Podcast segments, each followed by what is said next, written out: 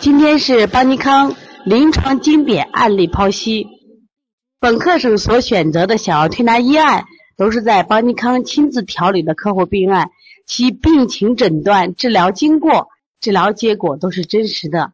课程按病种分类，分为四个单元，每个单元呢，我们四个案例，深入剖析该病形成的病因病机及所使用的中医辩证思想及巧妙用穴的调理思路。本课程作为小儿推拿学习者不断学习、提高临床水平的重要课程。孩子成绩不好，有可能是多动症惹的祸。这个案例也非常好啊。小树，八岁男孩，三年级，二零一五年三月二日来诊，家长主诉因为小小树啊患小儿多动症，服用西药。症状减轻，但是体重剧增，两个月内长了二十斤。家长担心西药的副作用，停药一周后，孩子的多动的症状又反复了。家长吓得不敢再吃药了，经别人介绍来邦尼康来调理。仔细观察小树，白白胖胖，面无血色，皮松肉软。他一进我们推拿馆啊，就扑通的窝在沙发里的半躺着。就歪七扭八一副样子，就感觉这个孩子就是没有劲儿的样子，看不出任何有多动的迹象。家长也说了，这个孩子从小很聪明呀，学什么东西都非常快，是家长眼里的小神童。可是上到小学三年级，小树却出现了学习成绩严重下降，上课的注意力差，话多，小动作多，拖拉，作业经常完不成。每天早上起来刷牙都磨磨唧唧，父母都是大学老师，特别是爸爸是我们西安一所名牌大学的博士生导师。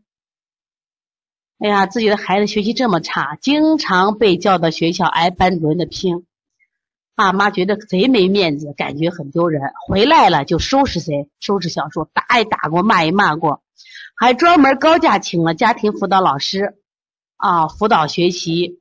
但是也没有好转和改善。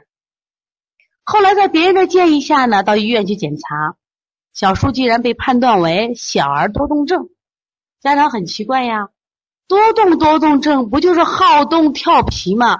我家小叔就是个宅男，又不爱动，也不算调皮，虽然有点小动作，怎么也算不上好动呢？怎么能算成多动症呢？但是一吃药它就见效呀，不吃药就症状反复了。所以妈妈也觉得什么呀，挺迷惑的，希望呢，王老师能给出个答案来。其实呢，小儿多动症呀，分为几种类型，今天给大家也普及一下。一般的分为多动冲动型和注意力缺陷型以及综合型三种。所谓的综合型呀，就是前者的两者的结合。那多动冲动型，那我们说顾名思义啊，这些孩子就是我们常见的冲动症。一刻不停的活动，就不停的动，歇不下来。手和脚有很多的小动作，座位上就他又坐不住，不停的扭啊动啊，奔来奔去，爬上爬下，讲话过多，而且往往别人讲话的时候爱插话，爱打断别人。而且这里的孩子有个缺点，还任性，甚至有暴力倾向，打架，因为他脾气暴躁呀。这种多动型的，而且特别容易破坏东西，破坏玩具。把家里什么都给你破坏了，玩具你给他买回来，都给你破坏掉。那在听课的时候，你们家的孩子有这种倾向吗？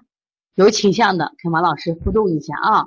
或者你在周围的孩子有这种倾向，其实你们学了以后，我觉得幼儿园的老师真应该学一点，因为其实小儿冲动症的时候，其实在幼儿园就能发现，往往发现的晚，治疗时间的晚，对孩子有伤害的，就是在很小就应该发现，只是我们的。幼儿园老师啊，我觉得现在幼儿园的最欠缺在哪儿呢啊？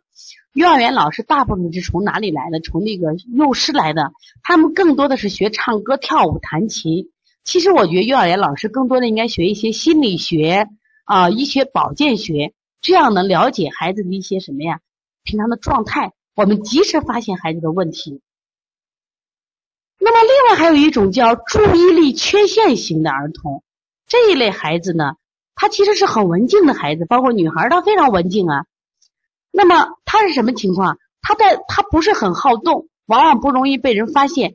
他只是呀，他其实是外在文静，内在很粗心。他注意力差得很，注意力的持久力差，往往不能仔细注意到细节，注意力难以持久。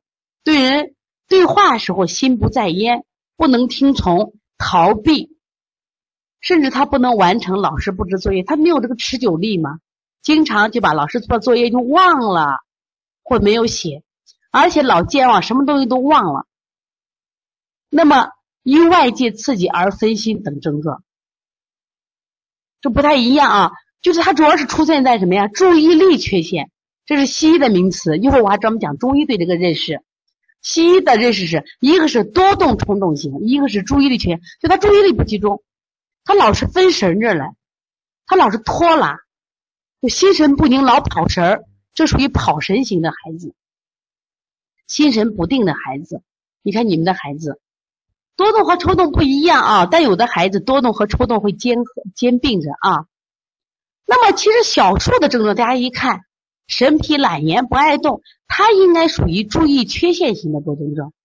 就为啥学习会差了？你看我们一节课现在一般是四十分到四十五分钟，这个孩子的注意集中时间就五到十分钟，他过了时间他就没有这注意力了，这他是一个障碍。其实，在西医里叫注意力缺陷障碍症。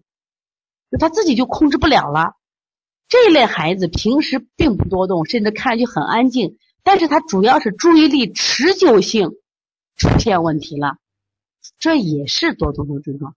这个大家一定要记住，为什么我们今天我举的这个例子？因为这样的孩子往往被忽视，就对对什么都不太专心，对什么都感兴趣，就感兴一一阵子，一会儿就不不玩了。你们发现这个特点啊？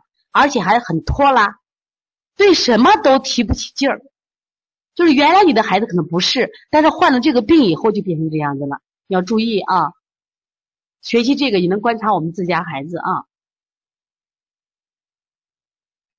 那我们看看中医啊，他对这个两个病的判断，中医认为啊，这个刚才说多动抽动性，就是我们的肝肾阴虚型。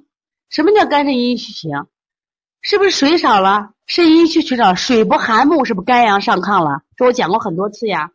这是中医理论，有机会的话，你学学黄老师的小儿辩证课，专门给你讲。这这是讲的什么呀？五行的相生相克嘛，用五行理论去辩证。那么当水少的时候，水不含木，我们说滋水含木嘛，就理解我们的自然界一样。你这个树没有水浇了，是不是树叶就干了？肝阳上亢，这个这类的孩子有烦躁。燥得很，任性，爱发火，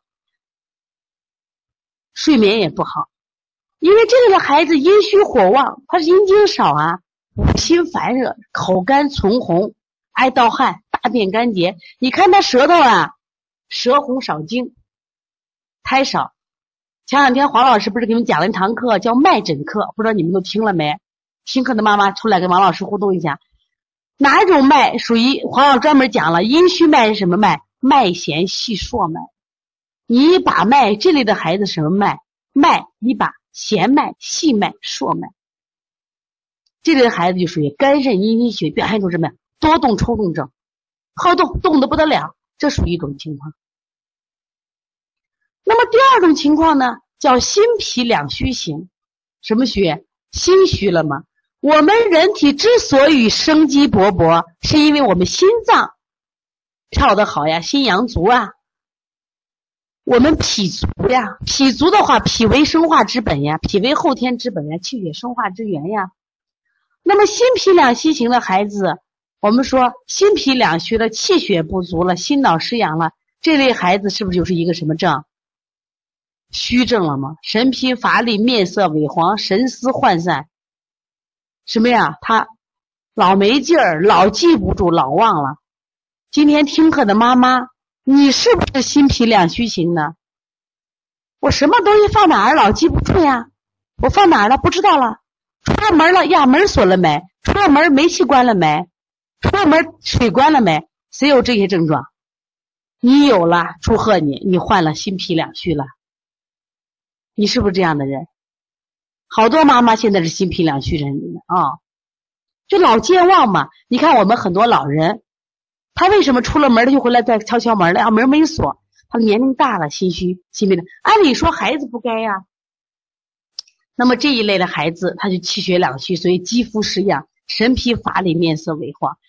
而且这种孩子脾湿健运的和大便的话，就是吃的也不好，大便的一般是稀软，顽固不化。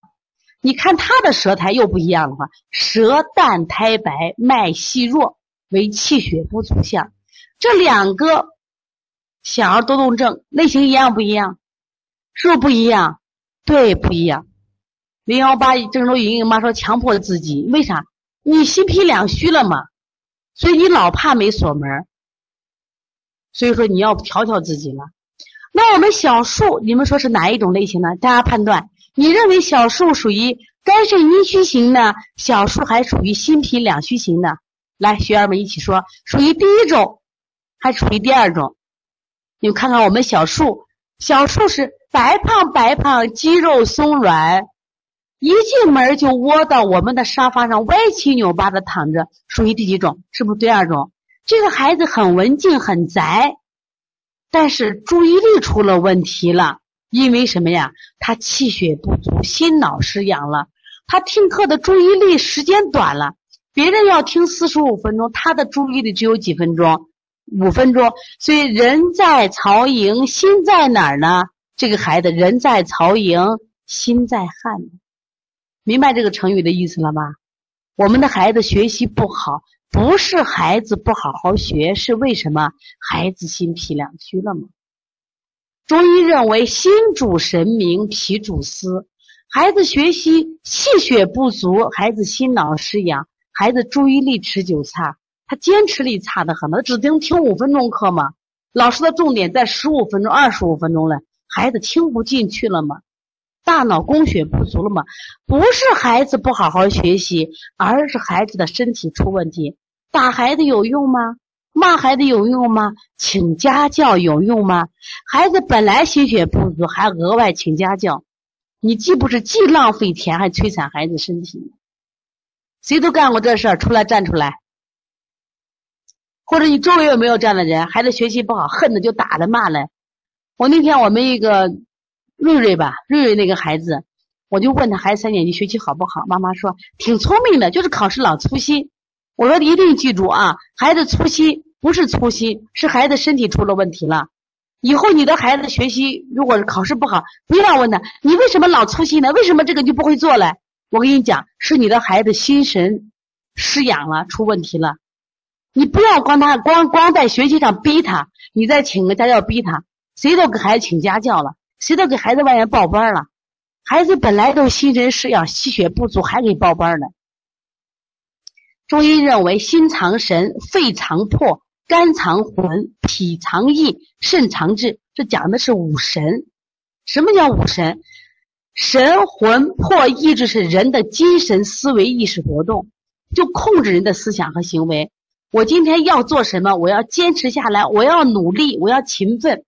就是靠我们这五神来坚持的，可是这五神靠谁来控制呢？就靠我们的。你有没有志向？肾藏志。你有没有魄力？肺藏魄。心藏神，肝藏魂，就灵魂呀。所以说，只有五脏健康了，他的什么呀？五神才能健康发展。我经常说，体质决定了孩子性格。你孩子之所以性格里有这么多优秀的品质，坚强、勇敢、有毅力，是因为他身体健康吗？所以说，学习的孩子的各种能力啊，是因为身体的能力。孩子的身体阴阳不平衡，学习的各种能力就下降，成绩就下降了。说体质决定性格，性格决定孩子的人生。好人生一定要好性格，但好性格一定要有好体质。那么对于小树，我们怎么调理呢？发现小树的问题，学习不好是因为什么呀？体质出了问题，在哪两个脏器呢？心神失养了，是不是？所以说我给孩子重点调什么呀？心脾，调理思路是补益心脾，养血安神。以后不要再骂孩子了。我给妈妈讲了这个道理，妈妈觉得哦呀，原来不知道嘛？光学习不好打孩子嘞，你为啥不认真？